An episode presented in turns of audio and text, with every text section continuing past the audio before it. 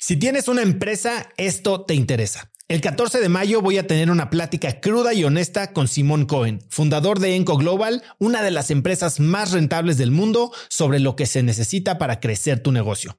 Después de muchos años en el mundo del emprendimiento y con la perspectiva de los cracks a quienes he entrevistado, hoy sé que la realidad es que no existe un secreto si es que quieres escalar. Lo que sí funciona es tener hábitos y sistemas sólidos, claridad en tus metas y aprender de quienes lo están logrando todo hoy, en tiempo real.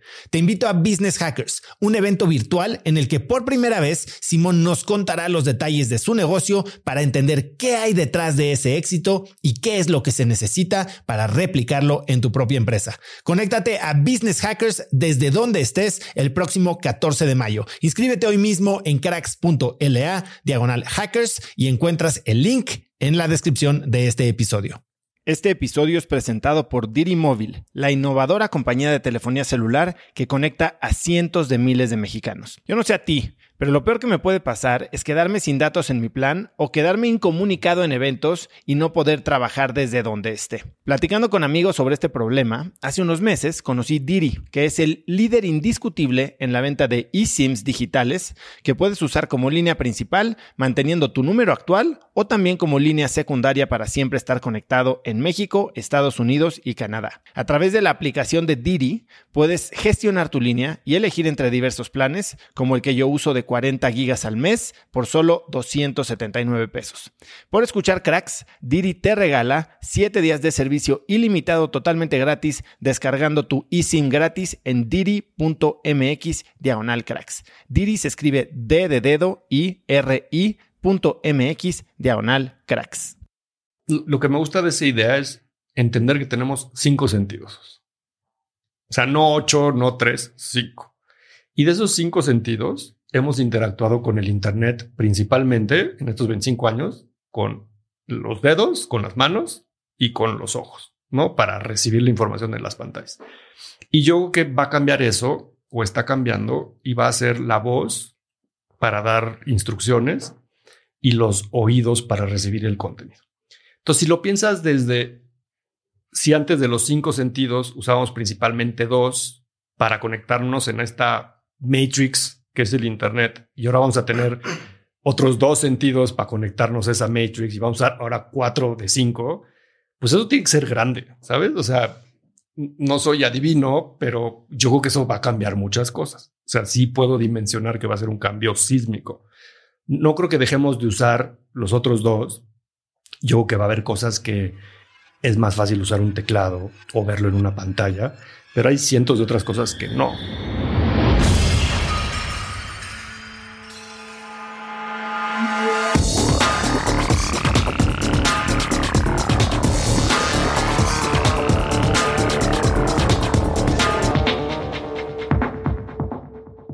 Bienvenidos a un nuevo episodio de Cracks Podcast. Yo soy Osotrava y entrevisto cada semana a las mentes más brillantes para dejarte algo único y práctico que puedas usar en tu vida diaria. Antes de empezar, no olvides que Cracks está ya en YouTube y si quieres ver los videos de todas mis entrevistas, simplemente suscríbete en youtube.com diagonal Cracks Podcast. Mi invitado de hoy es Jerónimo Ávila. Puedes encontrarlo en Instagram como arroba Jero Ávila. Jero es con G. Jero es cofundador de Sonoro, una compañía global de entretenimiento audio first, contando las mejores historias para hispanos en inglés, español y spanglish. Es fundador y presidente de Element, una de las principales agencias de transformación y marketing digital del mundo hispano. Jero ha sido juez de los premios EFIS, del Ojo de Iberoamérica, entre muchos otros, y por si fuera poco, es host de Unbranded, uno de los mejores podcasts de marketing en español. Hoy, Jero y yo hablamos de trabajar para Jack Welch, del mercado hispano en Estados Unidos y del futuro de las interfaces tecnológicas. Te dejo con esta muy interesante entrevista con Jero Ávila. Jero, bienvenido a Cracks Podcast. Oso, qué gusto estar aquí contigo de frente eh, en este proyecto que hemos platicado tanto por tantos años y un gusto estar aquí contigo. Igualmente, 10 años ya de, que nos echamos ese primer viaje a Las Vegas, ahorita platicábamos, pero algo que no sabía de ti es que fuiste chalán de Jack Welch. Por unos días. Cuéntame cómo fue esa experiencia. Para quien no sabe quién es Jack Welch, explícanos. Pues mira, Jack Welch es quien era, al menos eh, hace 10 años el CEO más importante del mundo. A lo mejor ahora se lo pelaría Steve Jobs o Elon Musk o alguien más, pero era el CEO por excelencia y el maestro del management en los 80s, 90s y puede ser que los 2000s. Y es, fue director de General Electric. Eh, que además pues nosotros pensamos en General Electric como pues hace a lo mejor lavadoras o refris, este, pero pues en realidad es una compañía de energía y de muchísimas otras industrias con muchísima innovación. Eh, y me tocó cuidarlo, ¿no? Se diría. Eh, cuando yo ya estaba en la maestría y, y había este, este congreso de, no, eh, no me acuerdo si todavía se llamaba Expo Management, o ya otro nombre, que traían a gente talentosa de todo el mundo, dos, tres días para conferencias. Y era normal que buscaban estudiantes de la universidad para acompañar a los speakers esos días, ¿no? Ir por ellos al aeropuerto, llevarlos a donde tuvieran que llevar.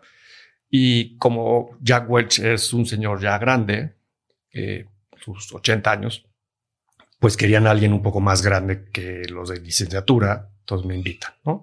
Oye, pues tienes que ir por Jack Welch. Entonces, primera misión, ir por él al aeropuerto de Toluca. Entonces, me mandan una camioneta. Increíble porque el chofer de la camioneta era el dueño de esa compañía de camionetas que a la hora que supo que iba a ir por Jack Welch dijo yo le manejo. claro.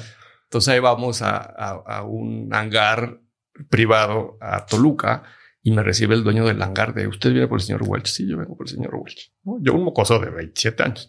Este, y me empieza a enseñar el proyecto de hangar como si yo fuera a poder invertir en un proyecto así.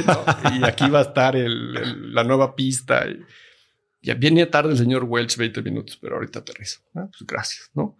Y en eso llega un 727 oso, aterriza y nada más veo caminar a él y a su esposa por las 50 ventanitas que debe tener un 727 y, y se baja, ¿no? Este, Mr. Welch, pues Jerónimo, mucho gusto. Este, vamos a su hotel nos subimos al coche y se hospedó en el Four Seasons. Entonces, una misión previa es tienes que ir al Four Seasons a revisar su cuarto. ¿No? Entonces, pues llegas, oiga, vengo a revisar el cuarto del señor Welch. ¿no? Suite presidencial, Four Seasons. Este, pues que le revisas, ¿no? O sea, pues obvio, la cama está hecha, todo está impecable, un cuarto increíble. Eh, pues llegué por él. Vamos por Santa Fe. Ah, qué bonito Santa Fe, cuántos edificios este, y como cuánto costará aquí el, metro cuadrado de oficinas. Y le contesta el chofer, no, pues 25 dólares el metro. Y se queda así de, ¿y por qué sabe el chofer cuánto cuesta el metro? ¿no? Sorprendido del nivel que teníamos este, en México. el talento. el talento mexicano. Eh, ya lo llevé a su hotel y después lo acompañé pues esos siguientes días en, en muchas citas que tenía con empresarios, obviamente su conferencia principal. Y fue una experiencia muy padre porque ese día en la noche me enteré que iban a ser mi primer hijo, eh, Patricio. Eh, entonces llego en la noche a mi casa, Gaby, mi esposa, me da la, noticia. Entonces llego por él al siguiente día, pues súper emocionado. Jerónimo, ¿cómo estás? Pues muy bien, porque voy a ser papá. ¿Cómo? Felicidades. Y, y me dio muy buenos consejos, ¿no? De como de, de, ser papá y sobre todo le platiqué que quería hacer una empresa de animación, ¿no? En aquellos años.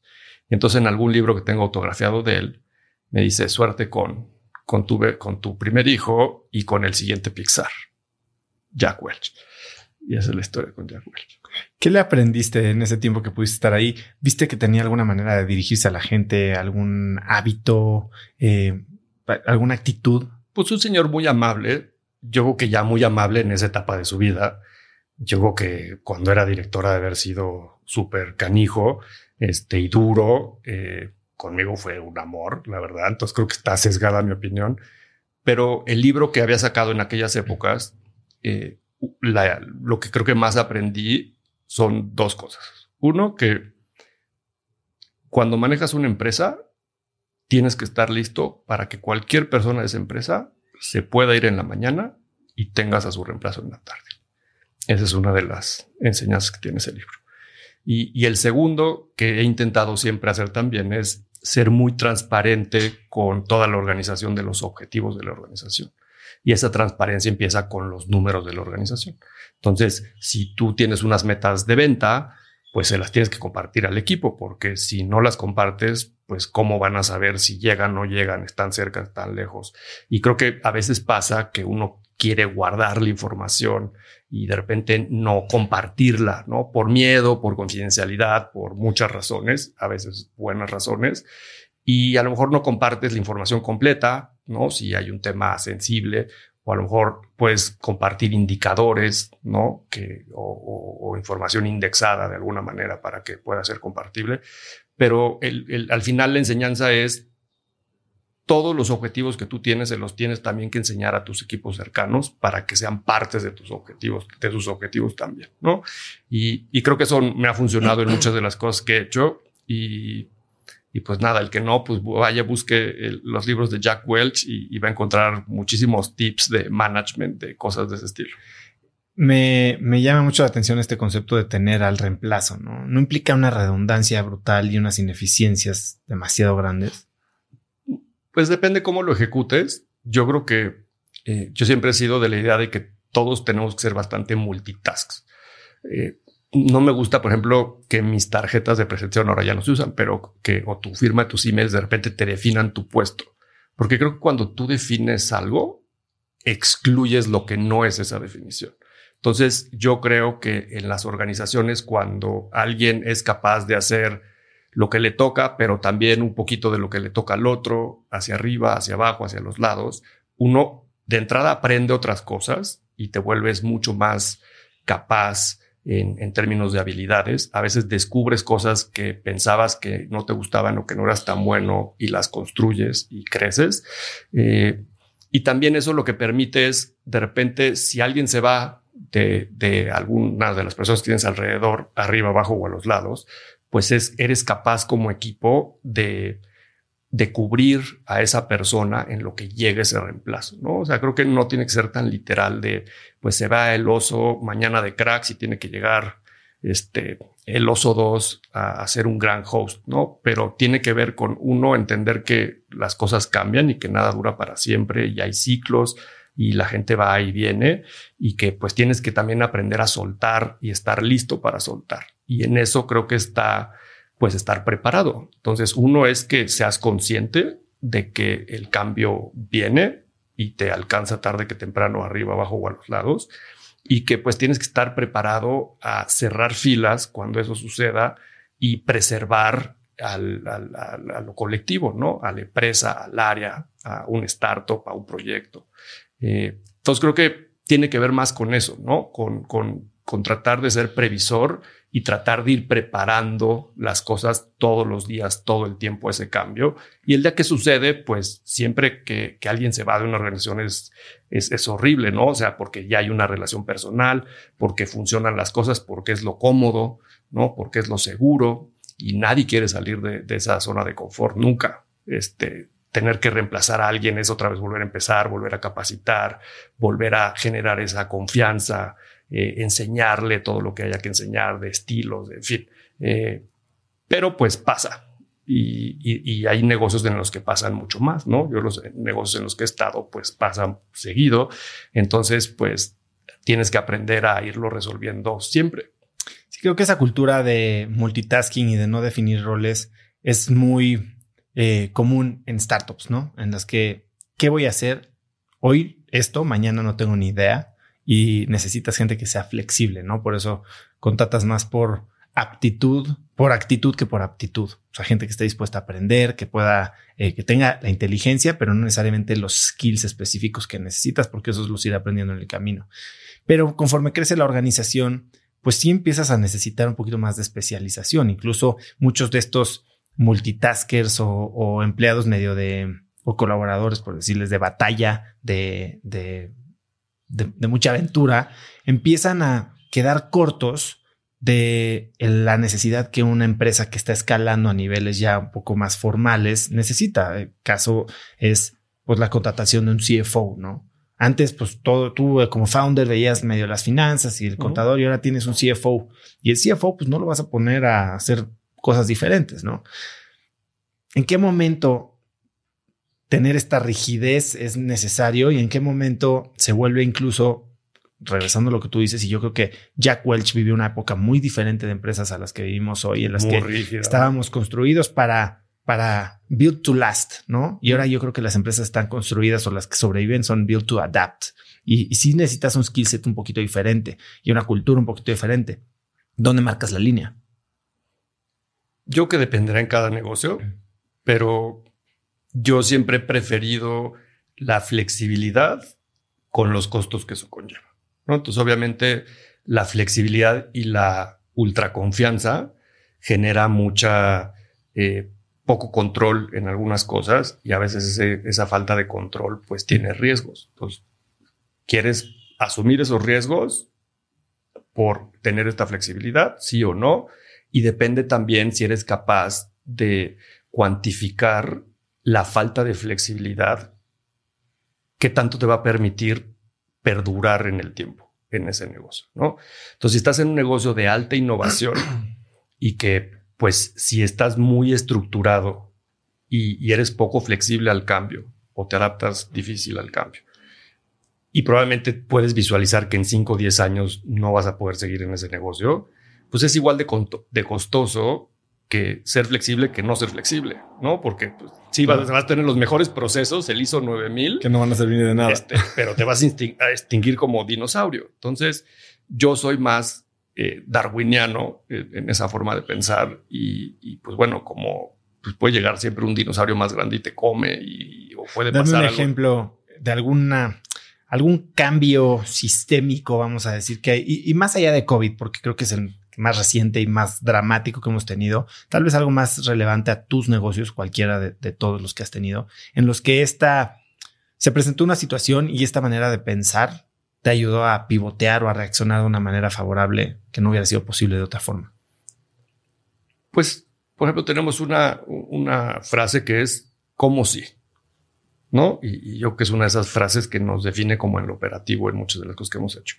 Y, el cómo sí significa, pues obviamente restricciones de tiempo, de presupuesto eh, con los clientes, y, pero siempre hay una manera de adaptar esa idea a las variables que te están definiendo en ese proyecto. Obviamente hay pérdidas, ¿no? Cuando tienes que moldear las cosas. Pero pues ahí es cuando tienes que voltear con, con el cliente en este caso y decirle, a ver, pues yo no puedo hacer un proyecto en este tiempo, con estas características, con esta calidad, como tú quieres, con este precio. Pero si puedo hacer tres cuartos, si le quito esto, le cambio el otro, creo que va, a ser mejor en esto, a lo mejor no vas a obtener esto otro, pero sí voy a estar en tiempo y voy a estar en precio. Y lo empiezas, y como todo lo empiezas a negociar. La flexibilidad lo que te da es poder ser transparente en enseñar las cartas, negociar cómo podemos intercambiarlas para llegar a lo que tú quieres y yo puedo. Y entonces en ese sentido creo que si de tienes un proceso que dijera, no, pues si no podemos lograr una rentabilidad de tanto en este proyecto, dices, pues tienes 100 pesos el cliente, quiero rentabilidad del 20%, me tengo que gastar 80, lo que me pide cuesta 90, no hago el proyecto.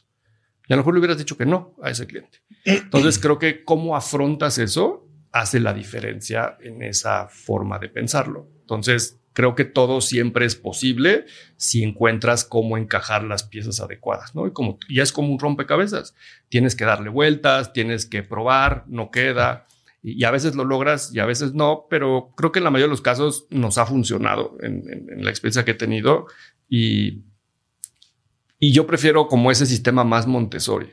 Este, y que vayamos aprendiendo en el camino. Pero en tu negocio se da mucho estos tres factores que siempre quiere el cliente, ¿no? Eh, bueno, rápido y barato.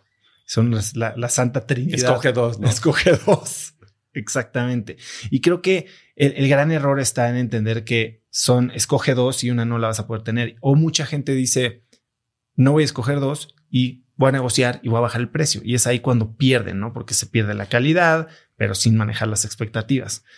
¿Tú cómo has encontrado que es mejor manejar estas conversaciones en las que el cliente tal vez quiere el 100% del proyecto que te pidió, pero al 80% del precio. ¿Cómo manejas esa conversación en la que le dices, te voy a mandar el 80% del precio, pero sí viene con un sacrificio de tu parte? Yo creo que tienes que tener un set de valores eh, bien definidos y también eh, de repente pasar ese filtro, ¿no? Entonces, yo creo que sobre todo cuando haces un trabajo creativo eh, o de ingeniería, pues no quieres entregar algo que,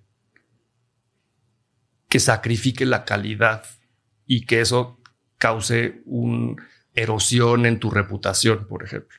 Entonces yo creo que de repente también llega un límite en que escoges, oye, pues es que si me están pidiendo hacer este e-commerce o este puente, pero quieren que use materiales chafas y eso va a poner en riesgo la ingeniería de ese puente, pues sí, a lo mejor por ganarte ese cliente y ese proyecto vas a sacrificar cuántos años de prestigio de hacer los mejores sitios o los mejores puentes. Entonces creo que hay, hay muchos de esos filtros que uno tiene que tomar en cuenta, pero creo que el otro ángulo es, a veces el cliente pide las tres cosas sin saber por qué las está pidiendo y está en uno sabérselos explicar de una forma didáctica, sencilla, a veces haciendo las preguntas básicas como, oye, ¿por qué lo quieres así? ¿Por qué lo quieres en ocho semanas? ¿Y, qué más te da hacerlo en 12? ¿Sabías que hacerlo en 8 en lugar de en 12 te va a costar el doble? No, no sabía. Entonces, a la hora que lo explicas, normalmente, en la mayoría de los casos, me he dado cuenta que la gente cede, porque a veces sus decisiones están basadas en la ignorancia y ni siquiera saben que no saben. Entonces, tú como experto, tu primer paso es ayudarle a la gente a entender qué necesita. Y a veces ese qué necesita está basado en ideas que son incorrectas. Y en la medida que seas capaz de ayudarlos en esa transición, vas a poder negociar mejor esas variables que te están restringiendo. Hablas mucho tú y de lo que nos conocemos de hace muchos años, sé que cuidas mucho la reputación, ¿no? Y dices que cuando la pierdes por, por faltar a los compromisos que hiciste es muy difícil de recuperar. Pero invariablemente tenemos fallas. A veces no llegamos a las expectativas que no que tenía el cliente, sino que nosotros le dimos al cliente. Cuando ha sucedido eso, ¿cómo, ¿Cómo haces tu damage control? ¿Cuál es el tipo de conversación que tienes con alguien para aceptar que la regaste y no perder la confianza? Es bien fácil. Cuando uno tiene la culpa y sabe que tiene la culpa, hay que decirlo.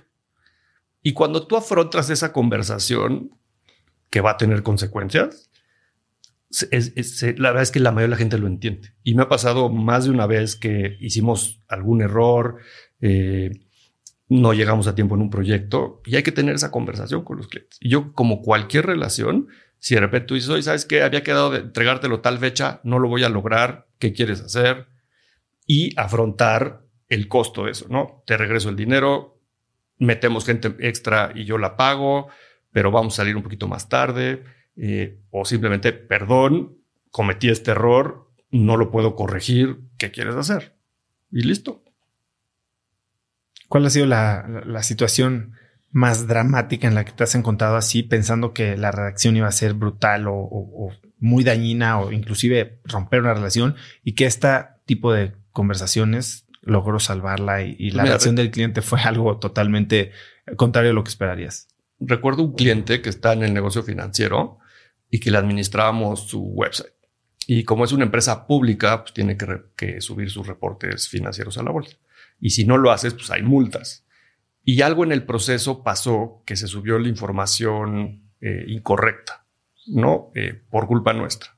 Eh, y de repente nos dimos cuenta y, y es, pues le avisas, no le avisas, pero pues ya habían pasado las fechas de la publicación, ¿no? Y cuando llegaron a, mi oficina a decirme, oye, es que fíjate que pasó esto, ¿qué hacemos? Dije, pues a ver, vamos a hablarle al cliente, le vamos a avisar, se va a enojar, pero pues es lo correcto. ¿No? Y pues, tal vez vamos a perder al cliente, pero pues ni modo. Este, pues ya las siete veces lo vamos a hacer mejor. Y me acuerdo hablarle a la directora de marketing y, oye, pasó esto, este, ya lo corregimos, pero no sabemos si, si va a tener consecuencias, ¿no? Y pues creo que tiene que saber. Este, yo creo que en principio sí se enojó, pero agradeció enormemente la transparencia y creo que no creo que siempre sea así el desenlace, pero en el caso de ellos creo que construyó una mucho mejor relación porque sabían que podían confiar en nosotros, aún en los momentos que nos equivocáramos y que íbamos a ser responsables de lo que tuviéramos que ser responsables. Y eso, y, llegar a una relación de ese tipo es difícil, pero creo que cuando lo logras, eh, se abren otras puertas y, y el nivel de confianza pues te ayuda en otras maneras. Hemos estado hablando de muchos casos sin sin especificar cuál es el negocio del que estamos hablando. Y estamos hablando de Element, ¿no? Que es la agencia que has construido desde 2004, una que ha estado constantemente en los top lugares de las mejores agencias de México y con las que has ayudado a miles de las compañías más grandes de México. Cuando empezabas, entiendo que hay alguna historia en la que les querías hacer el e-commerce a Sushito, ¿no? Y que era muy difícil explicarles cómo funcionaba esta tecnología, que en los 90 la gente todavía, incluso antes de Element, eh, no entendía el valor del Internet. Sí. ¿Cómo fue esa experiencia? Porque creo que hoy estamos viviendo una nueva era en la que nuevas tecnologías, y llevamos ya un rato, ¿no? Desde que todo el mundo hace machine learning, todo el mundo tiene inteligencia artificial, todo el mundo tiene big data. Y medio que entienden los buzzwords, pero no entienden la tecnología. Y no, no, empezamos a hablar de Web 3, ¿no? Que ya todo el mundo, Web 2 ya es Web 3, pero porque tienen un monito en un, JPG. Eh, ¿Cómo viviste esta experiencia de explicar nuevas tecnologías a una industria, pues, muy, muy tradicional. ¿Y qué lecciones te llevas de ese momento que hoy estás viendo que puedes volver a aplicar? Yo creo que lo primero que hay que hacer es aceptar que no todo el mundo lo va a entender. Porque no quiere, no puede. O sea, también hay a veces temas de capacidad en, en entender, en proyectar el futuro. Y creo que también lo que hoy he hecho es dedicarle el tiempo a las personas que sí lo valoran y que sí lo quieren aprender. Y ese ha sido como un filtro importante en, lo que a veces en escoger los proyectos, ¿no? Eh, y es como ser alguien que tiene mucha información, pero la persona a la que va a recibir esa información, pues no está lista o, no la quiere recibir. Entonces, pues hay poco tiempo en la vida. Entonces, yo creo que tienes que enfocar muy bien tu tiempo donde se pueda capitalizar de la mejor forma posible. No es fácil, eh, pero esa es una de las cosas que he hecho. Y creo que también no frustrarse. Eh, es, importante que cuando de repente uno tiene claridad de ciertas cosas y, está delante de los demás en esa claridad, pues a veces el que no te entiendan, pues es, es, es, es a causa de eso. ¿No? Y tienes que entender que así va a pasar. Y qué bueno que pase, porque si no pasara... No tendrías chamba. No tendrías chamba, ¿no? Siempre me preguntan, oye, ¿y dónde se capacitan? Pues no, no nos capacitamos. ¿Cómo que no se capacitan? No, pues es que el día que lo que yo hago de innovación lo enseño en una universidad, se da me quedé yo sin trabajo, ¿no? Eh, yo creo que es parecido. Y, y, enfocar los esfuerzos con la gente que sí te cree y sí confía y sí tiene un poco esa visión y, y ir avanzando poco a poco. La verdad es que mi primer site de e-commerce lo hice en el 97. Este, me acuerdo cuando llegué al banco, abrí una cuenta para hacer comercio electrónico. O sea, no sabían ni de qué les hablaba. Me costó hablar con ocho gerentes para llegar a alguien que medio entendiera.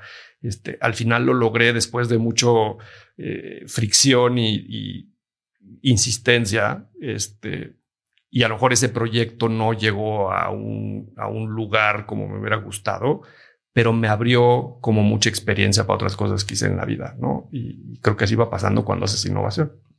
Y hoy cuando, porque creo que mucho tiempo este, este mismo desconocimiento del que dices genera muchas oportunidades medio de arbitraje, ¿no? Eh, llega un cliente que quiere que le haga su e-commerce, que le desarrolle su página cuando bien podría usar un tienda nube, un Shopify, lo que sea y hacerlo él, ¿no? O incluso esa es la herramienta que utilizan algunas agencias para decir que le hicieron el e-commerce al cliente y ahí cobrar un spread gigantesco como de si hubiera sido un desarrollo original. ¿Cómo has visto el impacto de estas nuevas herramientas, sobre todo en tecnología, desde fabricación de bots, eh, páginas de Internet, incluso sitios de e-commerce, en, el tipo de trabajo que agencias digitales hacen hoy en día? Pues, yo creo más en, en la integración, porque creo que digital es tan cambiante que si te especializas va a ser muy difícil que sobrevivas las siguientes olas de innovación. ¿no? De repente, si te vuelves un experto en web, cuando ya hoy los sitios no es el centro de las estrategias digitales de las empresas, pues tu nicho se va haciendo más chiquito, o lo mismo social media o cualquier medio. Entonces, siempre hemos construido en la agencia hacia la integración ir adaptándonos en esa integración a incorporar nuevas disciplinas y a lo mejor otras disciplinas que se van haciendo chiquitas con el tiempo. Entonces, creo que esa habilidad de, de, mente abierta a lo nuevo, probarlo, a veces hay tecnologías que son modas y no funcionan. ¿Cuál ha sido una de esas? Pues los QR codes es un buen ejemplo. Los QR codes llevan, están reviviendo. pero llevan más de 10 años. ¿No? Y hace 10 años iban los QR codes, los QR codes y nadie usaba los QR codes. Tuvo que llegar una pandemia para que los usáramos. Pero hay cosas como eh, el VR, por ejemplo, que es una tecnología que llevo muchísimos años explorando. Creo que todavía no está lista para dar ese salto. ¿Sabes? O sea, todavía el hardware es incómodo, la nitidez de las imágenes todavía es este, primitiva, ¿no? Es como low resolution, yo creo.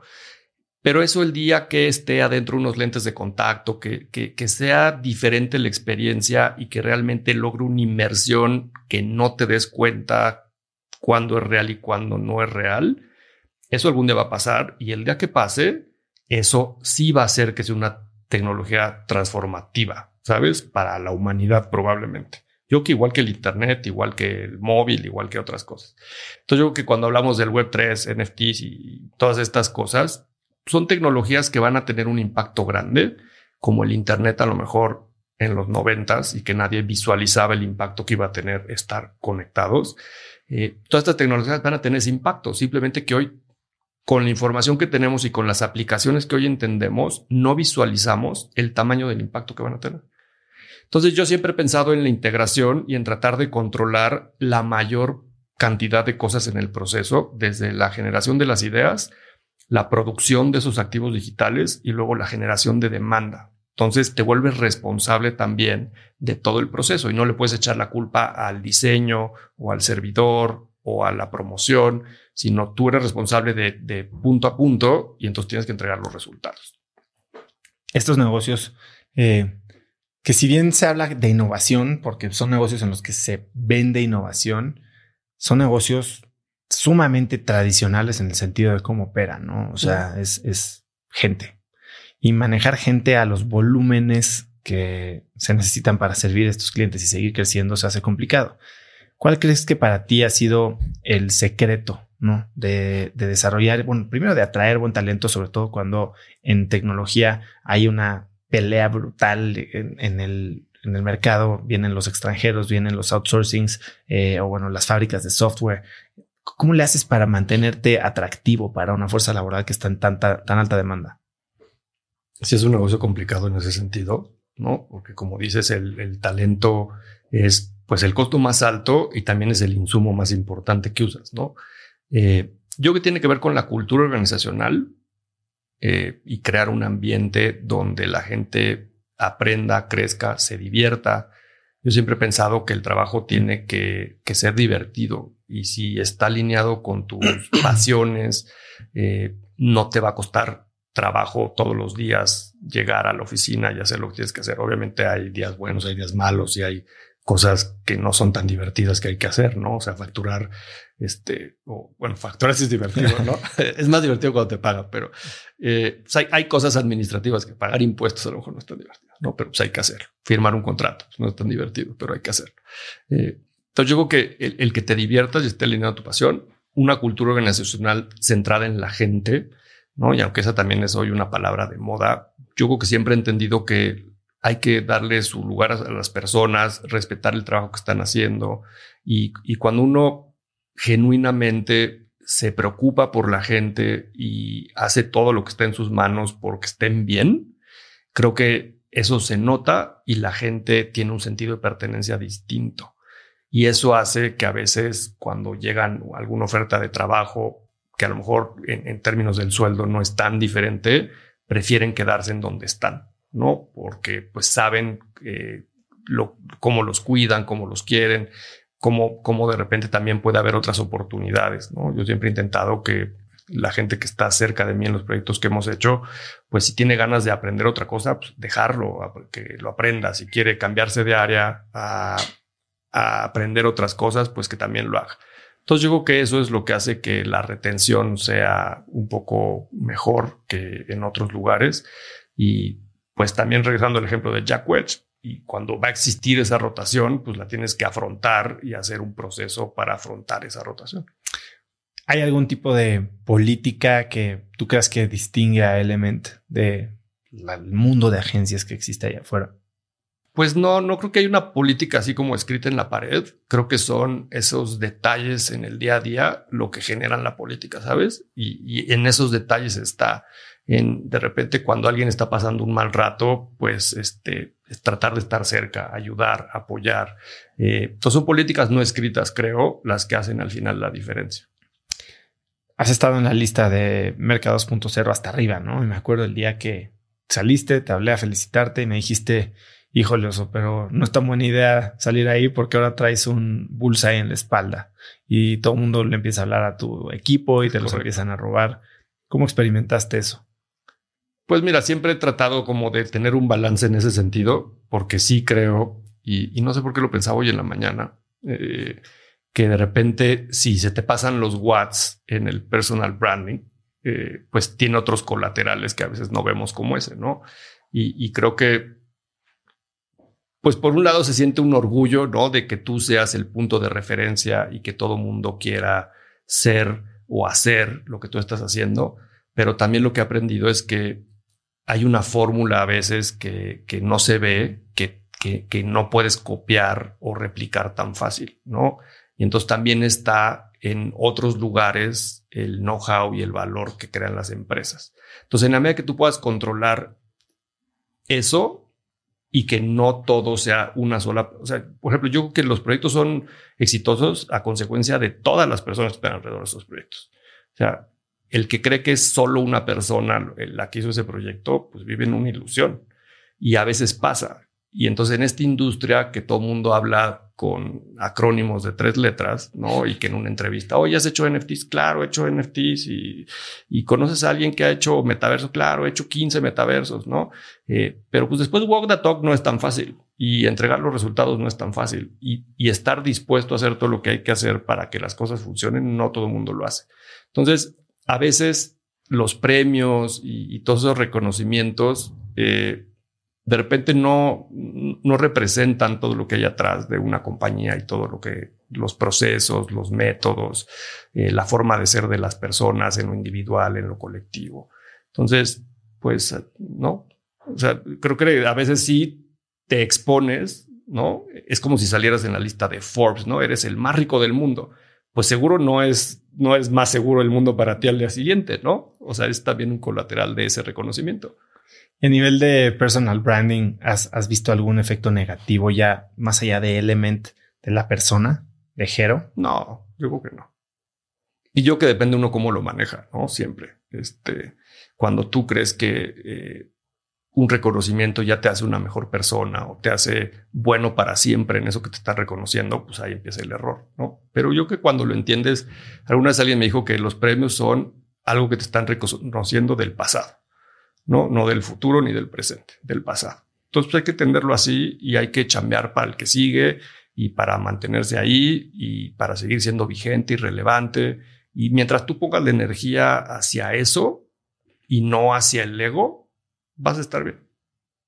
Ahora, Jero, em, tú llevas mucho tiempo trabajando alrededor del audio, ¿no? Con algunos de tus clientes. Entiendo que trabajaste con Amazon cuando estaba llegando a, México, has trabajado con Spotify. ¿Cómo nace la idea de este nuevo emprendimiento que hoy tienes, Sonoro? ¿Y, y en qué momento decides verdaderamente perseguirlo? Pues siempre he sido como con mucha curiosidad de las cosas nuevas, ¿no? Hablamos ya del Internet y otras cosas. Y, la música siempre me ha gustado mucho. Eh, hubo unos años que puse música en fiestas. Eh, cuando descubrí el Internet... DJ Hero? Pues parecido. Eh, no fui muy bueno, por eso ya dejé de ser DJ, ¿no? pero cuando descubrí el Internet, por ejemplo, descargar música me causó una emoción importante. La primera vez que descargué un MP3 eh, la primera vez que pude copiar un disco de música. Eh, entonces la música siempre ha sido como importante de alguna manera en mi vida y creo que el mundo digital de repente se ha enfocado mucho al video en, los últimos años y de repente la música ha quedado ahí como en la esquina, ¿no? Eh, pero es un formato muy relevante para las personas, ¿no? O sea, la música, bailar, o sea, es algo que emocionalmente te conecta mucho. Y nos tocó ser la agencia de Spotify cuando llegaron a México, cuando desembarcaron en muchos países de Latinoamérica y ayudarlos a construir un negocio nuevo, explicarle a la gente qué era la música en streaming, cómo que ahora ya no la compro con los discos, cómo que ahora la descargo, cómo que ahora ya no la almaceno. Que ahí en paréntesis, tú tuviste tu época de pirata profesional. súper profesional.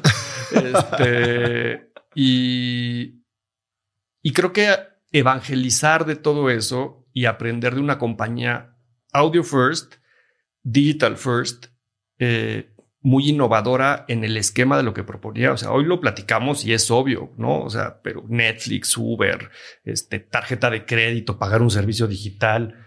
Pero hace casi 10 años, ni la gente estaba acostumbrada a poner su tarjeta en el Internet, ni entendías esto que era on demand como concepto de consumo de contenido. O sea, era un concepto que había que explicar de muchas maneras. Entonces, eso me dio como mucha información. Eh, y, de entender como las plataformas de música, ¿no? De música eh, online o digitales. Y más adelante empecé a ver este boom de los podcasts. Eh, me causó curiosidad, pero también entendía que hay otras cosas como los asistentes de voz, los audiolibros. O sea, el audio tiene muchos eh, tonos, ¿no? O, muchos formatos. a veces uno lo piensa como en música y podcast, pero pues no, hay muchas otras cosas, ¿no? Esto que está pasando en Twitter, que hay spaces, o que está pasando en, los sistemas de mensajería como WhatsApp y que puedes mandar una nota de voz, eh, etcétera, etcétera, pues te habla de un cambio en la forma en la que nos comunicamos y nos informamos, por ejemplo. Entonces, viendo ese trend como macro, como que se me hacía un espacio interesante para estar siempre en la agencia buscando nuevas formas de, de, hacer cosas, pensaba que este tema del, del, del brand voice, ¿no? Como concepto que tienen las marcas, pero que en la práctica no tiene que ver nada con la voz, ¿no? O sea, es totalmente visual. Eh, y sin embargo, las marcas van a tener que tener presencia en medios auditivos eh, de una mejor manera y sí van a tener que desarrollar en esos manuales de identidad y de marca cómo suenan esas, esas marcas, ¿no? O sea, si tú tienes que hablar con Siri, con Telcel a través de una app de Alexa, ¿cómo va a sonar Telcel? ¿Es hombres, mujeres, robot? Este, ¿Es el buzón de Telcel? Eh, cuál es la voz que representa esa compañía, ¿no? Entonces se van a tener que empezar a tomar decisiones desde la construcción de marca y cómo quieres proyectar hacia las otras personas. Entonces eso se me hizo interesante y empecé un poco a, entender eso hacia dónde podía ir y coincidió que conocí a Josh, mi socio, en Sonoro y traía... ¿Cómo lo conociste? Pues nos presentó un amigo en común que es el esposo de su prima y alguien que yo conozco de la industria y oye, pues Josh es mi primo, este quiere hacer eh, podcast en español. Eh, me preguntó que con quién debería hablar, Gerald. Yo creo que contigo, conózcanse.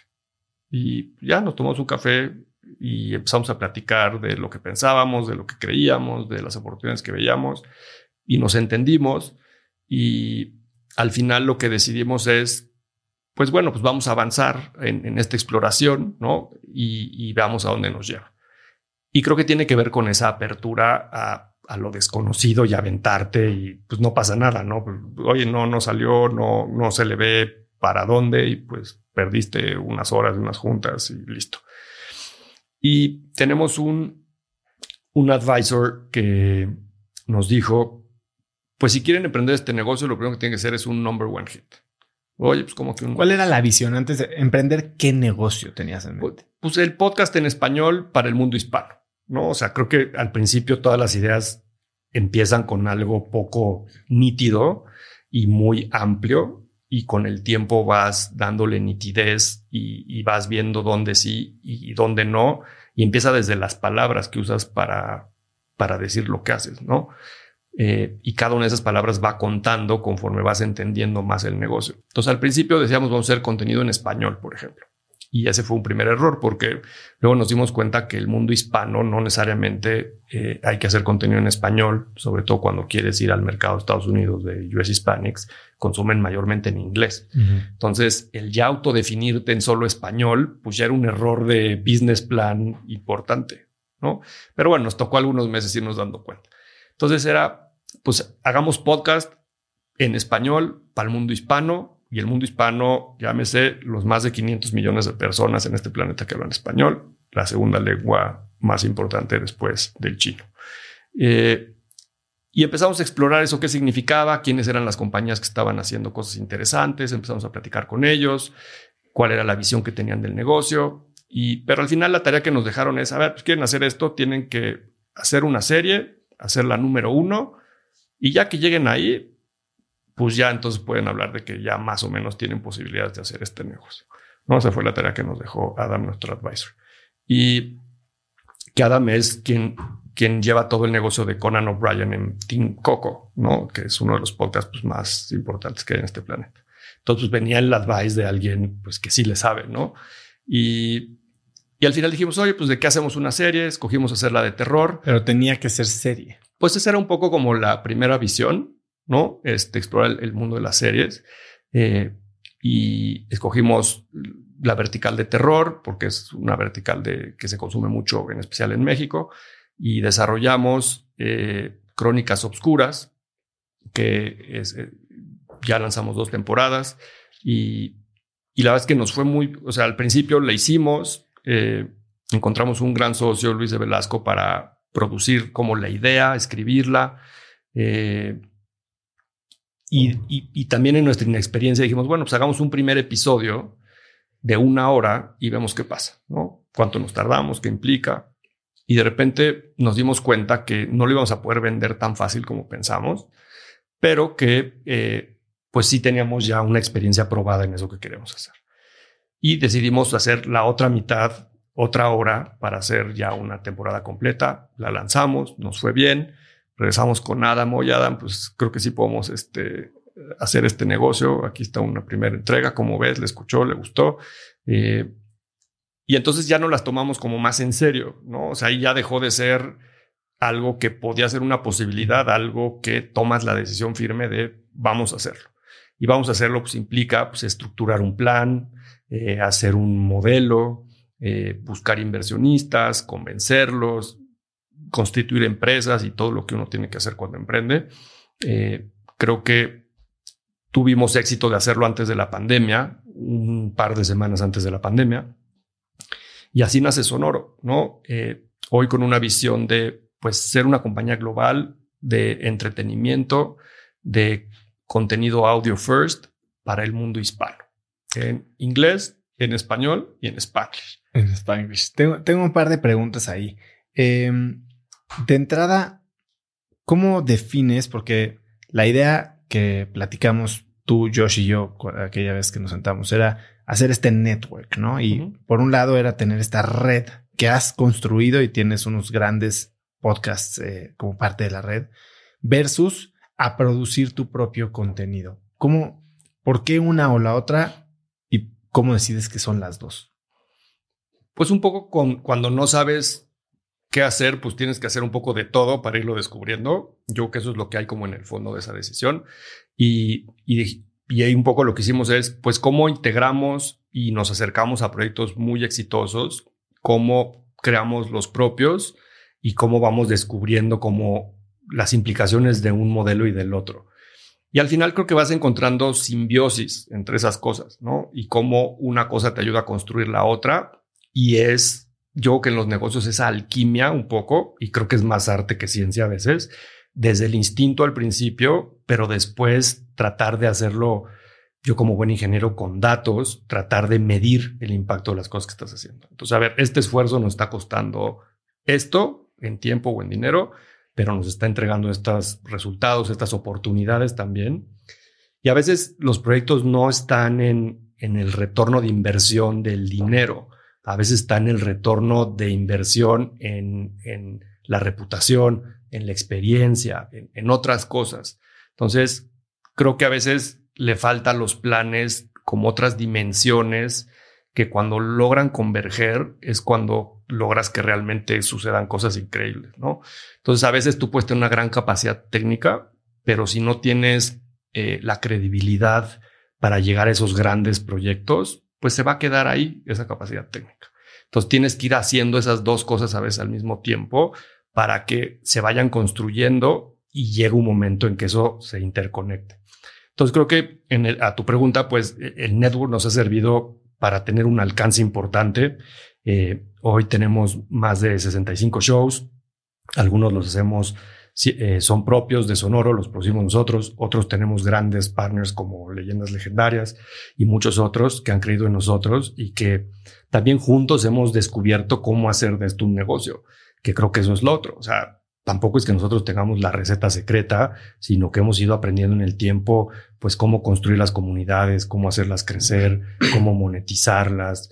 Eh, y es, y cada podcast es diferente, es como los hijos, ¿no? O sea, cada hijo es distinto, o sea, no, no, no porque tengan tu, tu mismo apellido, pues tienen los mismos intereses, la, la, misma energía, eh, las mismas cosas, y hay que aprender a cada uno, creo, que, que darle lo que necesita y alimentar eso que necesita para que llegue al lugar que quiere.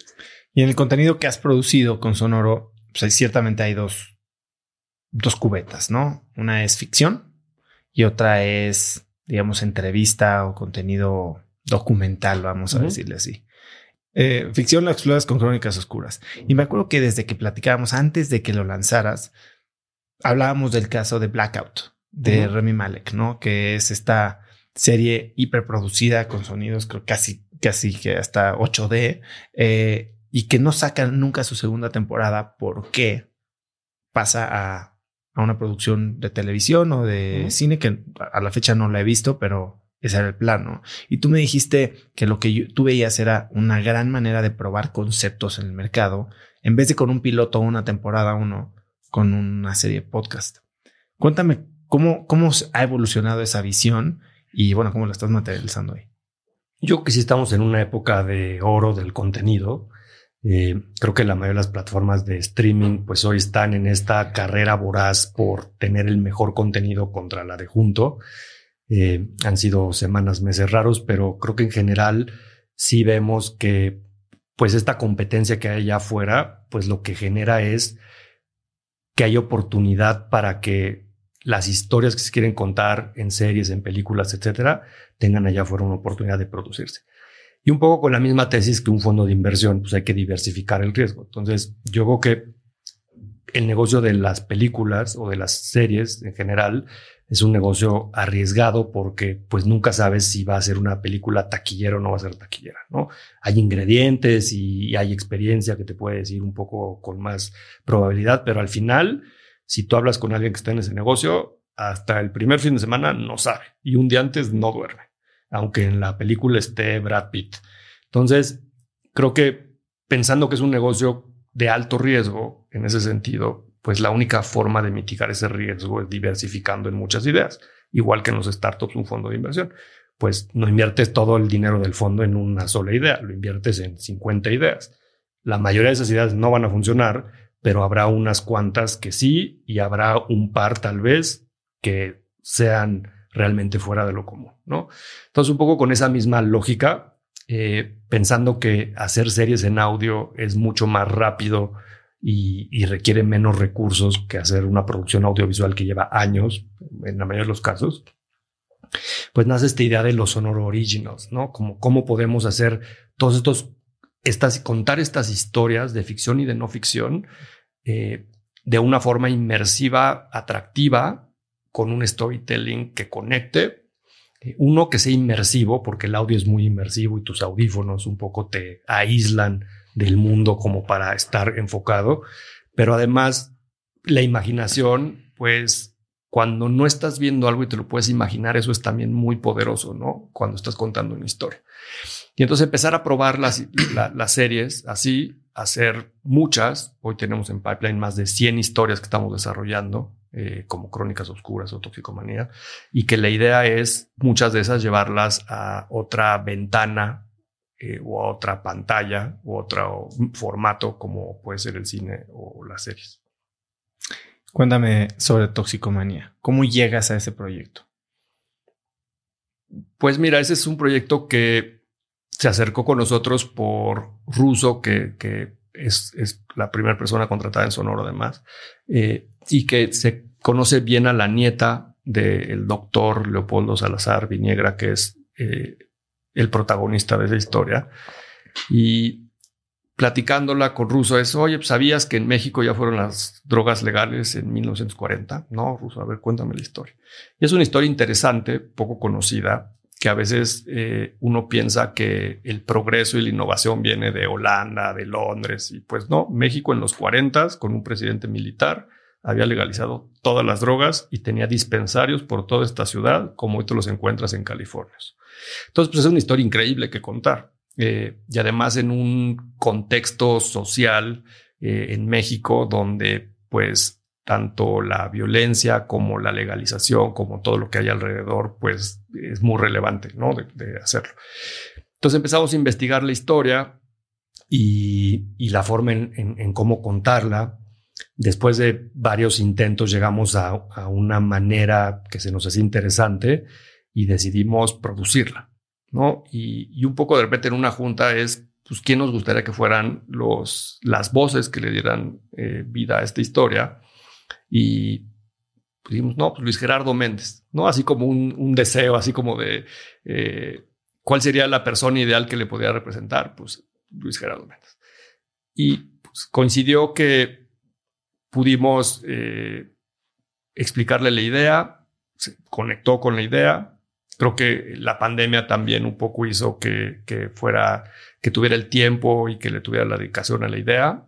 Y y además pues nos asociamos con él en la idea, ¿no? Él es productor ejecutivo de, la serie y creo que eso pues fue muy afortunado porque además de que es una persona súper profesional, eh, tomó clases de cómo se hablaba en esa época, eh, vio mucho material de cómo se vestían las personas, cómo hablaban, los ademanes, porque aunque sea una serie en, en audio, se actúa, o sea, entras en personaje, vives realmente como si fueras esa persona hasta las últimas consecuencias de cómo hablaba, ¿no? Qué palabras se usaban. Y, la verdad es que hizo un gran papel.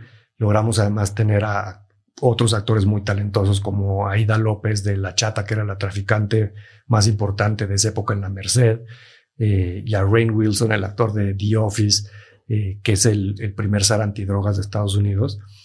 Y pues también es como lo de Rain Wilson. Oye, pues quién quisiéramos que, sea el zar antidrogas. Este, pues algún americano que medio hable español, que no sé qué, quién. Pues, ay, Ray Wilson. Pues pum, Rain Wilson, ¿no? Este, entonces a veces se van dando así las cosas. Eh, creo que además una producción impecable, la verdad. Este, creo que sí marcamos una diferencia allá afuera en términos de los valores de producción, en el cuidado del guion. Y me da mucho orgullo que de repente sabíamos que muchas otras empresas estaban usando como referencia de sus brises, yo quiero una serie como Toxicomania, háganme una serie como Toxicomania. Y a las productoras que brifeaban, llegaban con nosotros de, oigan, ustedes, ustedes lo hicieron, ¿verdad? Si nos ayudan, porque el brief es hacerlo como ustedes lo hicieron. Entonces te vas dando cuenta con esos detalles que vas por el camino correcto. Y pues la lanzamos el 420 del 2021. Eh, y fue un éxito, número uno en México en las primeras 24 horas, número dos en Estados Unidos. Y creo que fue como la primer serie de una compañía independiente en llegar a esos niveles de audiencia tan rápido y en generar tanto ruido alrededor, ¿no? Y la verdad es que ha sido un proyecto increíble. ¿Qué, qué errores hubo en el pasado o en las primeras series que te permitieron hacer de Toxicomanía una serie tan exitosa? Pues no tantos, porque en realidad solo habíamos hecho crónicas antes. Entonces tampoco creas que hubo tantos aprendizajes como para, o sea, tanta experiencia acumulada. Creo que la libertad creativa fue importante. Creo que tener a un equipo muy talentoso alrededor del proyecto hizo que ese proyecto se nutriera de muchos ángulos, de muchas formas de pensar, desde la música, el diseño de audio, grandes actuaciones. Eh, mucho tiempo para madurar un guion. Y yo creo que también después es hacer un gran lanzamiento. La verdad es que también creo que el, marketing, ¿no? Como en el negocio de las películas, pues, también es muy importante. Tú puedes tener un gran contenido, pero si no logras llenar una sala con la campaña correcta, pues lo van a ver tus amigos, tus primos, y no lo veo escucha nadie, ¿no? Entonces creo que también la promoción fue un tema importante. ¿Cómo la hicieron? ¿Cómo promocionaron la serie? Pues tener a Luis Gerardo creo que fue un, gran ingrediente, pero creo que también encontrar a los partners correctos que nos ayudaran a hablar de eso, ¿no? Y en eh, hacer una campaña dentro de otros podcasts fue algo creo que importante, ¿no? Porque de por sí el podcast eh, todavía es un formato emergente que, que apenas el 40% de los mexicanos escuchan, a diferencia de otros países que es más del 60% hoy día, pues tienes que evangelizar mucho en el formato y adentro de ese formato en las series, ¿no? Y, a veces nos decían, no, es que esto se parece a las radionovelas. Pues no, eh, a mí se me hace como comparar el, teatro con el cine eso, porque las radionovelas de entrada eran mucha improvisación. Entonces, pues éramos tú y yo en una cabina y tú hacías los pasos y yo hacía la tormenta eh, y pues como nos salía, nos salía. Y, entonces era como el teatro, había que improvisar y se transmitió como salió y no había tiempo para hacer un guion, para practicar, para grabar varias escenas, editar, hacer una postproducción eh, de los efectos de sonido, de la música. De... Entonces, en realidad es un proceso más parecido al cine. Y cuando lo llevas a esos niveles de calidad y de cuidado, sí se nota como en la entrega final. Y aunque ahorita creo que hay, poco contenido allá afuera y a lo mejor los escuchas no valoran todos ese nivel de cuidado, hay muchos que sí. Y a veces las cosas te gustan, aunque no las entiendas, ¿no? A veces en la cocina puede pasar mucho. O sea, pruebas eh, algún tipo de carne y sabe delicioso, a lo mejor la textura, pero pues no sabes que lleva a lo mejor siete días este, preparándose y tiene un proceso muy especial y por eso tiene esa textura que tiene. Pero la distingues, ¿no? Aunque, aunque tú no la conozcas esa técnica. Entonces creo que a veces pasa eso en el audio. Entonces, pues estar rodeado y dejar a la gente hacer lo que sabe hacer, cada quien. También confiar. Creo que ese proyecto tiene mucha confianza en, en, en muchos sentidos y, una gente confió de la otra y de la otra y se hizo ahí una cadenita de confianza interesante que al final pues eso te hace que llegues a que hoy va a ser la primera serie en español que se haga una película. ¿Cómo vives esa, esa noticia cuando te dicen va? Pues es una cosa que hemos buscado mucho tiempo, eh, prácticamente desde que hicimos el proyecto visualizar. Eso es lo que queríamos lograr. Y, y aunque era una meta, eh, pues te vas acercando, eh, se van como un poco alineando las cosas, empieza a haber interés de algunas personas de hacerlo. Entonces ahí te le empiezas un poco a, no sé si a creer, pero a, ver que hay una posibilidad de que eso suceda. Y de repente esas conversaciones se empiezan a poner más serias. Y bueno, pues a ver, veamos un contrato. Y entonces ahí ya ves como una posibilidad real. Y al final, eh, pues de repente se da, ¿no? Como muchas de las grandes noticias en la vida, también de repente un amaneces ya está la noticia.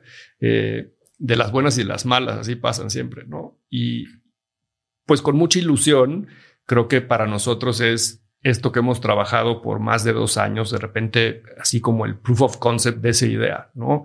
Y creo que eso te alimenta de energía para de que vas por el camino correcto, de que sí podemos lograr lo que nos hemos eh, enfocado a lograr y que nos estamos acercando.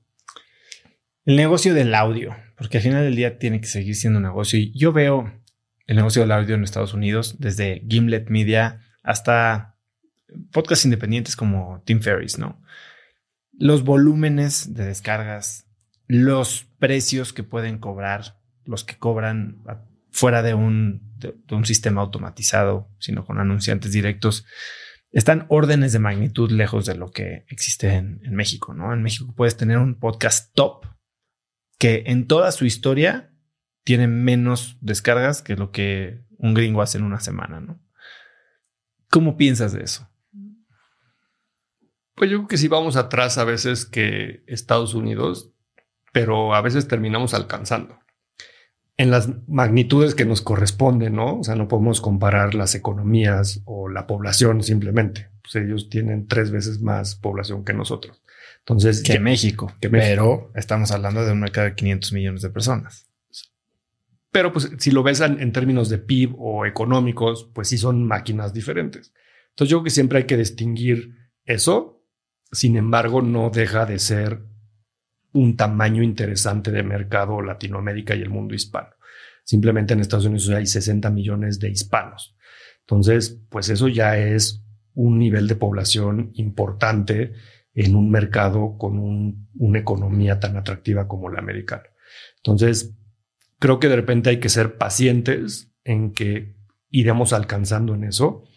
Hay datos interesantes como, no sé si sabías que México, la Ciudad de México, es la ciudad donde más música en streaming se consume en este planeta. No es Londres, no es Nueva York, es la Ciudad de México. La ciudad en donde más se escucha Coldplay en el mundo es la Ciudad de México. Entonces, en número de fanbase, por eso Coldplay pone los conciertos que pone. Entonces, no es el, el, Madison, Square, ¿sabes? Es, eh, es el Foro Sol.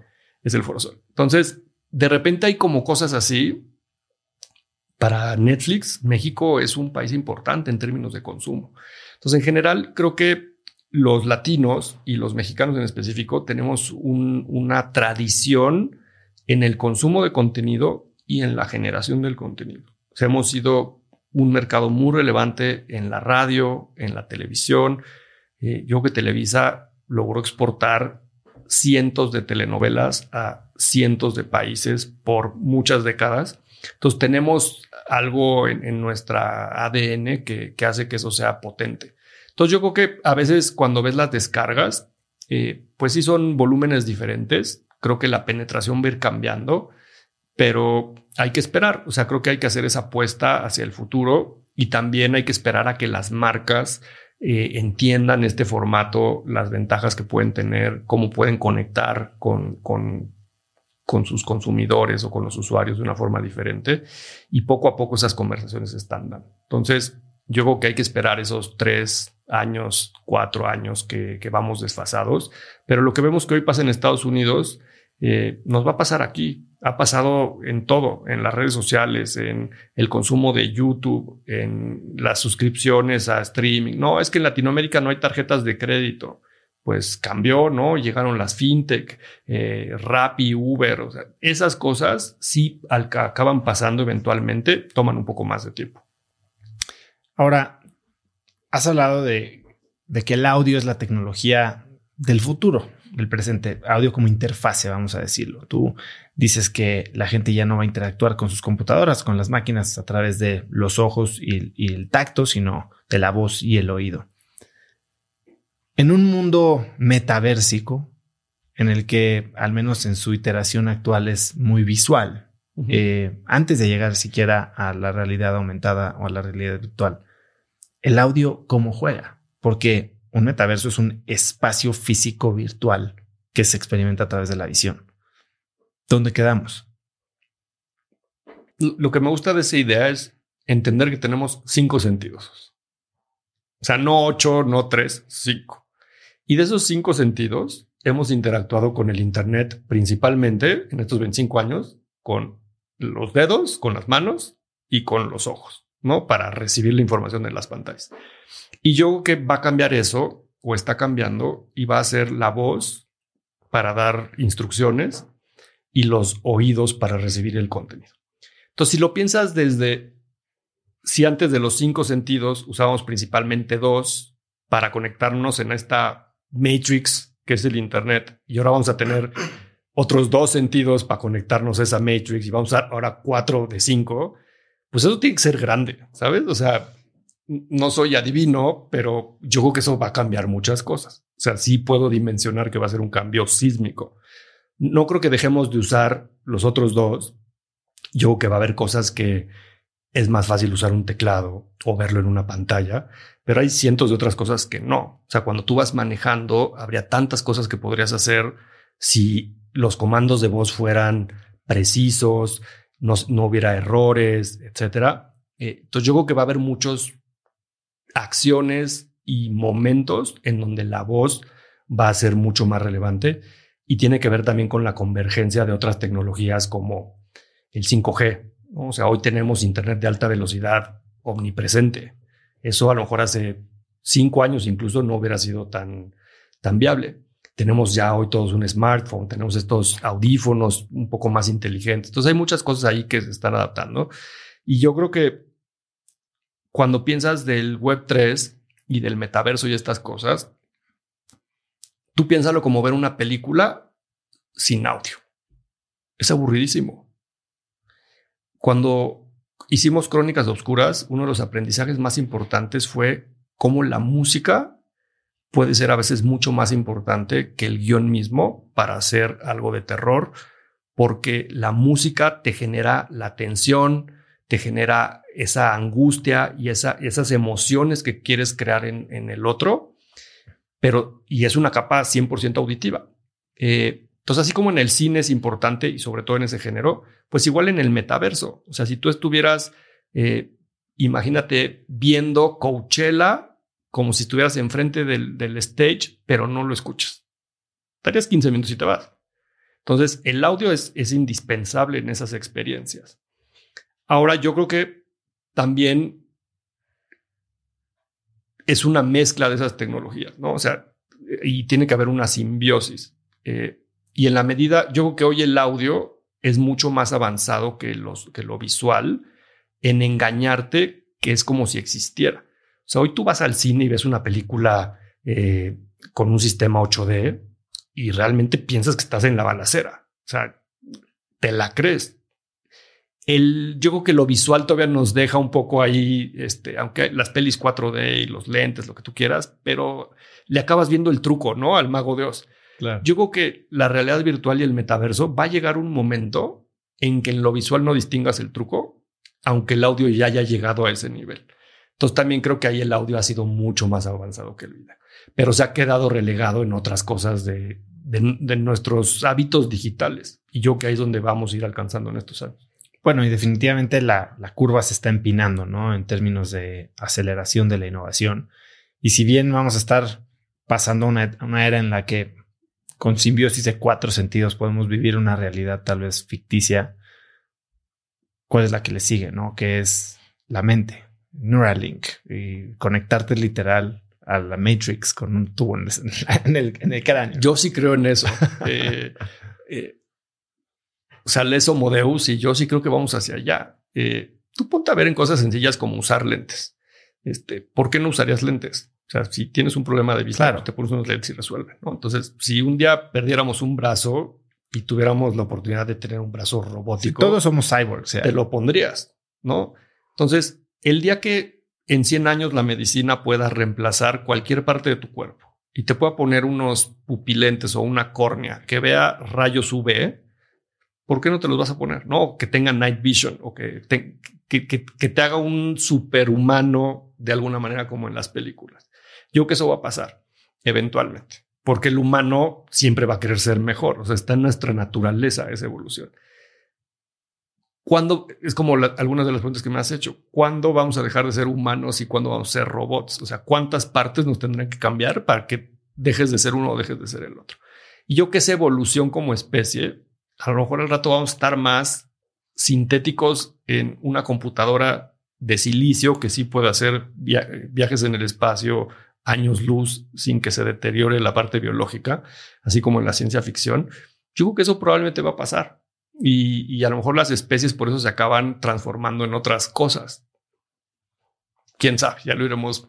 No sé qué nos toque ver de eso. Yo que nos va a tocar ver todavía mucho, pero yo sí creo en un futuro de ese tipo. Dices que quieres viajar a Marte, que lo vas a hacer en cuanto, en cuanto sea posible. ¿Crees que te toque? Yo creo que sí. Yo creo que sí nos va a tocar eso. O sea, porque tú y yo creo que nos tocan al menos otros 50 años más en este planeta, pensemos. Y creo que en 50 años va a cambiar mucho. O sea, hace menos de 50 años estábamos yendo a la Luna. ¿Por qué no vamos a poder ir a Marte? Bueno, pero estamos yendo a la Luna y hoy no puedes ir a la Luna como civil. Pues todavía no, pero yo creo que vamos a estar cerca. O sea, la tecnología existe. Que no la puedas pagar, que, que sea irrazonable hacerlo. Pero si alguien, o sea, si el presidente de Estados Unidos quisiera ir a la Luna, podría ir a la Luna. O sea, no es que esté, no sea una posibilidad técnica, es una posibilidad de recursos. Porque la tecnología que hoy existe, pues requiere unos recursos que son irrazonables hacerlo. Pero si tuviera que depender la subsistencia del humano en llevar a 100 personas a la luna, las llevamos el próximo año. Ahora dime algo. ¿Por qué querrías ir a Marte? ¿Qué estarías buscando encontrar? Nada, yo creo que habría piedras probablemente pero creo que es como como descubrir estos límites, ¿no? O sea, siento que a veces en, me gustan mucho los outdoors y a veces he ido a lugares recónditos que uno piensa que está en la última esquina del planeta y te llega un email, ¿no? Este, entonces dices, este, pues es que ya no hay nada por descubrir en este mundo, yo creo. Entonces, de repente ir a un lugar que nunca ha pisado el hombre y, ser así como el primero que llegó a América, el primero que llegó a una, al pico de una montaña eh, o al fondo del mar, eso me gusta, ¿no? O sea, yo creo que viene en mi, en estas ganas como de explorar y de ver qué hay más allá de la oscuridad. Yo creo que es lo que me llama la atención. Yo creo que ha de ser aburridísimo Marte, ¿no? O sea, de entrada estás con otros cinco astronautas, entonces pues que no puede haber muchas cosas divertidas de eso. Y tampoco creo que sea un lugar muy bonito visualmente. Pero bueno, pues a lo mejor ver las estrellas desde otro lugar, este, cómo se ve el sol, o sea, como que eso me llama la atención poderlo ver por primera vez. Yo que no es diferente a lo mejor a nuestros abuelos, imagínate ver un holograma. ¿No? Y hoy a lo mejor vas a Disney y ves los hologramas y pues, ah, sí, se ve bien. Pero imagínate lo que hubiera sido para alguien en el viejo oeste pensar que iba a poderse tomar una foto, que iba a poder comunicarse con alguien en cualquier parte del planeta. Creo que nos sorprendemos ya poco y a veces hace falta esas experiencias tan extremas para recuperar esa capacidad de asombro. De asombro, sí. Eso es lo que me gusta de Jason Silva. Jason Silva dice que es un adicto al asombro, ¿no? Pero creo que e, esta pérdida de sensibilidad, pues es algo también triste, ¿no? Porque ahora necesitas ir, esta adaptación hedónica cada vez más. Tienes que ir a Marte para sorprenderte, güey. No, no, yo me sorprendo con un atardecer, ¿sabes? O sea, yo sí valoro muchas de esas cosas, pero creo que es como abrir la brecha también, ¿no? O sea, creo que siempre tiene que haber alguien que haga las cosas por primera vez para que los que vienen atrás lleguen más lejos. Y creo que es como poner tu granito de arena en, en dar ese paso adelante. Lo veo un poco más así. Hablas también que es alguien sumamente exitoso en el ámbito profesional, tienes una familia muy bonita. Hablas mucho de balance. ¿Cómo trabajas en el balance? ¿Qué es el balance para ti? ¿Cómo, cómo lo buscas? Pues yo que el balance tiene que ver con el equilibrio, ¿no? Y, y tiene que ver con tratar de repartir eh, el tiempo, la energía eh, en las cosas que te son importantes. ¿no? Cada quien a lo mejor tendrá eh, valores distintos en, qué es más importante para cada quien. pero bueno, seguramente la familia, el trabajo, los amigos, uno como persona. Y cuando ves esas categorías clásicas, pues intentas que estén llenas de forma equitativa que es muy difícil de lograr, yo creo que es imposible, pero al menos que en el balance de las prioridades, eh, en, el tiempo, porque creo que también eso va cambiando en el tiempo, pues vayas como repartiendo de una forma sana eso, ¿no? Y creo que tiene que ver como con las relaciones, pues a veces tienes que nutrirlas y a veces nutres más unas que otras y se deterioran las que no las nutres. Entonces, pues tienes que ser como cuidadoso si quieres preservar eso pues de seguirlo alimentando. Entonces, yo creo que el balance está en eso, en, decidir cuáles van a ser tus prioridades y, tratar de que haya razones eh, correctas de eso, ¿no? A veces uno se puede enfocar en el trabajo porque quiere lograr cosas que no necesariamente son las correctas y descuidas otros frentes, ¿no? Entonces, creo que también tiene que empezar por uno mismo, uno tiene que estar bien para estar bien con nosotros, entonces creo que también el balance empieza en dedicarte tiempo a ti, a hacer ejercicio como a ti te gusta o a distraerte de repente para después estar como más reconectado con las cosas que haces. Y creo que es ser como autocríticos, pero también como ser muy observadores, ¿no? De uno mismo y del entorno, quién está necesitando un poco más. Eh, yo que tú lo ves también con tus hijos, o sea, de repente los hijos van estando diferente en el tiempo, ¿no? Hay épocas, este, de repente hay los hijos que les empieza el miedo en la noche y a lo mejor necesitan más atención que el que ya es más grande o es más chico que todavía no tiene el miedo, ¿no? Pero va a pasar esa etapa y ya no van a estar tanto tiempo y a lo mejor lo van a estar el otro. Eh, entonces creo que también tienes que saber cuándo ir, es una administración del tiempo y de la energía de alguna manera y también tratar de hacerlo de una forma en la que te sientas bien y estés en plenitud y que haya poca, o sea, estar en balance es justo como, como estar en paz, ¿no? Y esa paz llega cuando todo eso está como alrededor en equilibrio.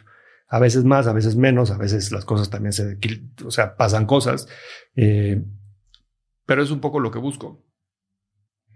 Este año, ¿cuál es el proyecto que más te emociona o al que más le estás dedicando? ¿Quién es tu hijo con miedo este año? Pues tengo cuatro hijos, entonces he tratado de, darles a, todos los proyectos que hemos emprendido como su tiempo. Eh, yo creo que todo, son, tiempos raros, ¿no? Eh, de, muchas maneras. Y creo que, por ejemplo, el negocio de la agencia, que creo que hoy el mundo digital ha estado una carrera por la transformación, eh, pues hay muchas oportunidades, pero creo que también hay muchos problemas por resolver, ¿no? Desde hace rato el talento. Y yo creo que con toda esta inversión que ha habido en Latinoamérica de startups, pues muchos de esos startups también empiezan a querer talento. Entonces empieza a haber otras amenazas también, ¿no? Entonces, yo que todo el tiempo tienes que ir construyendo los proyectos y, y a veces me, me, preguntan cómo, cómo le hago para hacer tantas cosas al mismo tiempo y enfocarme, ¿no? Y no es, no, no está fácil. Sí hay que trabajar mucho y a veces hay que levantarse más temprano y a veces hay que dormirse más tarde pero creo que también tiene que ver con escoger como de forma más quirúrgica en dónde te enfocas, a qué problema resolver y delegar y, confiar en el de junto que lo va a lograr bien, ¿sabes? Y llevar a buen puerto. Y a veces ya cuando hay un problema un poco más, más grande, pues ya te involucras un poco más. Para mí, creo que este año, eh, pues es lograr que Sonoro logre todos los objetivos que quiere para, para este 2022. Eh, prácticamente es duplicar lo que hemos hecho eh, el año pasado. Entonces, pues eso va a requerir mucha energía y muchas cosas. Creo que también es empezar a ver el resultado de todo lo que hemos sembrado en estos dos años, como que Paramount Plus haga la serie de toxicomanía y pues también lograr que eso se, lleve a buen puerto, ¿no? Eh, una cosa es anunciarlo, una cosa es este, tener ya ahí algo avanzado, pero pues también que eso llegue a buen puerto pues requiere otra mitad de esfuerzo del que hemos tenido hasta ahora. Y, creo que también ir a que todo lo que hemos hecho pueda avanzar a la siguiente etapa de la mejor manera, ¿no? O sea, también eh, este network de podcast, cómo llevas esa relación con todos ellos, cómo les ayudas a llegar a ese siguiente nivel para que estén contentos, pues es una chamba continua. Eh, y luego en la agencia, pues también hemos explorado mucho el negocio de la consultoría. Entonces, de repente ese también es un negocio que hay que aprender muchas cosas, ¿no? Y, también son otras ligas de otro tipo de responsabilidades, de, tipos de clientes, es estar hablando más con los CEOs de las empresas. ¿Consultorías en qué? Pues en transformación digital. Se nos han acercado muchas empresas grandes, transnacionales, que de repente dicen, oye, este tema del fintech, ¿cómo me va a afectar a mi negocio? ¿Cómo yo puedo aprovechar eso? ¿Cómo, cómo alcanzo a, mi competencia, que pensé que no iba a ser mi competencia, pero que ahora pues ya, ya son más grandes que nosotros. Eh, y es desde industrias tradicionales como el retail, pero pues en, el mundo financiero y en, muchos frentes, ¿no? Entonces creo que hoy todo el mundo se ha dado cuenta que el mundo digital no es hacer un post en social media, es realmente usar la tecnología para reinventar tu negocio, para hacer procesos diferentes, para romper paradigmas, para y, hemos estado muy enfocados estos años en eso y es hacer desde investigación, ayudarles a hacer una estrategia, ayudarlos a entender el mercado, el target, la tecnología, sus implicaciones y luego pues una chamba también como te va a tocar con muchas pláticas en cracks, pues a lo mejor tú como director de una empresa tienes la visión y, y la decisión, pero lograr que tu mover a tu estructura a ejecutar pues cuesta, a veces ese es el problema, ¿no? Eh, porque pues toda la gente está en la zona de confort, no quiere cambiar, piensan que en el cambio a lo mejor van a dejar de tener trabajo, entonces lo bloquean. Entonces, ¿cómo facilitas a todos esos equipos para que estén on board de eso y que todos caminen hacia allá, ¿no? Entonces, desde lo que hemos aprendido y sabemos y platicamos con tantos clientes en tantas industrias, pues de repente esa experiencia ayuda en esas conversaciones y a veces somos como el facilitador del cambio para algunos clientes, ¿no? De, desde la parte de explicarles las cosas, pero también inspirarlos y también llevarlos de la mano al menos en esos primeros pasos. La mayoría de esas transformaciones son tan internas que pues nadie te va a ayudar. O sea, te puedo guiar, te puedo decir, pero al final si no haces la dieta, pues no haces la dieta, ¿no? Este, eh, el nutriólogo no va, no va a desayunar por ti. Eh, entonces eso me, me, entusiasma. Creo que también en lo profesional es empezar a competir con consultoras, con otro tipo de frentes en una industria que también se está consolidando entre los grupos de publicidad, las compañías de contenido, las consultoras. Eh, y eso está padre. O sea, como que ese es un, un frente nuevo eh, y que probablemente sí me gusta esta adrenalina de ir a descubrir lo nuevo y volver a aprender y, y, volver a... Es como yo que hacer un deporte nuevo, ¿no? Y pues tienes que aprender otras habilidades y, y, pues esa es parte del reto y yo que eso me gusta y me alimenta y me hace como levantarme todos los días este, con ganas de ser mejor, de aprender cosas diferentes, convencer, eh, de cosas diferentes, ¿no? Eh, hay veces que uno cuando está en este negocio por tanto tiempo, pues ya le pones play y sale las cosas. Entonces, pues, también de repente cambiar de, de speech y de producto y de todo, pues también está interesante. Jero, y antes de terminar, si pudieras escribir un mensaje en el cielo para que millones de personas lo vieran, ¿qué diría? Cree en ti. ¿Te ha funcionado? Pues sí. Jero, la verdad es que eh, siempre que nos vemos, disfruto mucho nuestras conversaciones. Me gusta lo que dices porque yo lo veo, ¿no? Estoy totalmente de acuerdo que tu visión, el contacto que tienes con, con tan amplitud de clientes, te ayuda a entender tendencias, formas de pensar, estrategias para enfrentar el, el, cambio que a veces eres tú mismo el que está facilitando.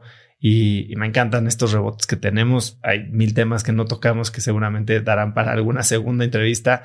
Eh, eres un crack. Gracias por estar aquí. ¿Dónde puede eh, contactarte la gente, buscarte, pedirte informes de o saber más de Element Sonoro, escuchar tus podcasts?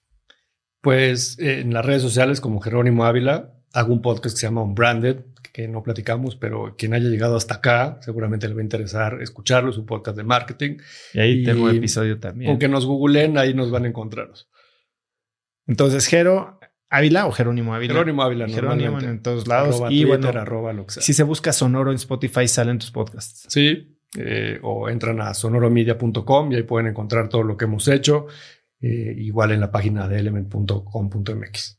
¿Algo más que quieras agregar? Jero? Pues darte las gracias, Oso, y, y también me da mucho gusto estar en, en, en, tu programa después de tantas veces que lo hemos platicado y, y sobre todo verte que has sido disciplinado en estos tres años y en más de 170 episodios y pues darte ese reconocimiento también porque en este mundo de los podcasters no todos llegan al kilómetro 39 del maratón y tú sin duda llevas ya dos vueltas y, y creo que eso merece ese reconocimiento y te deseo mucho éxito.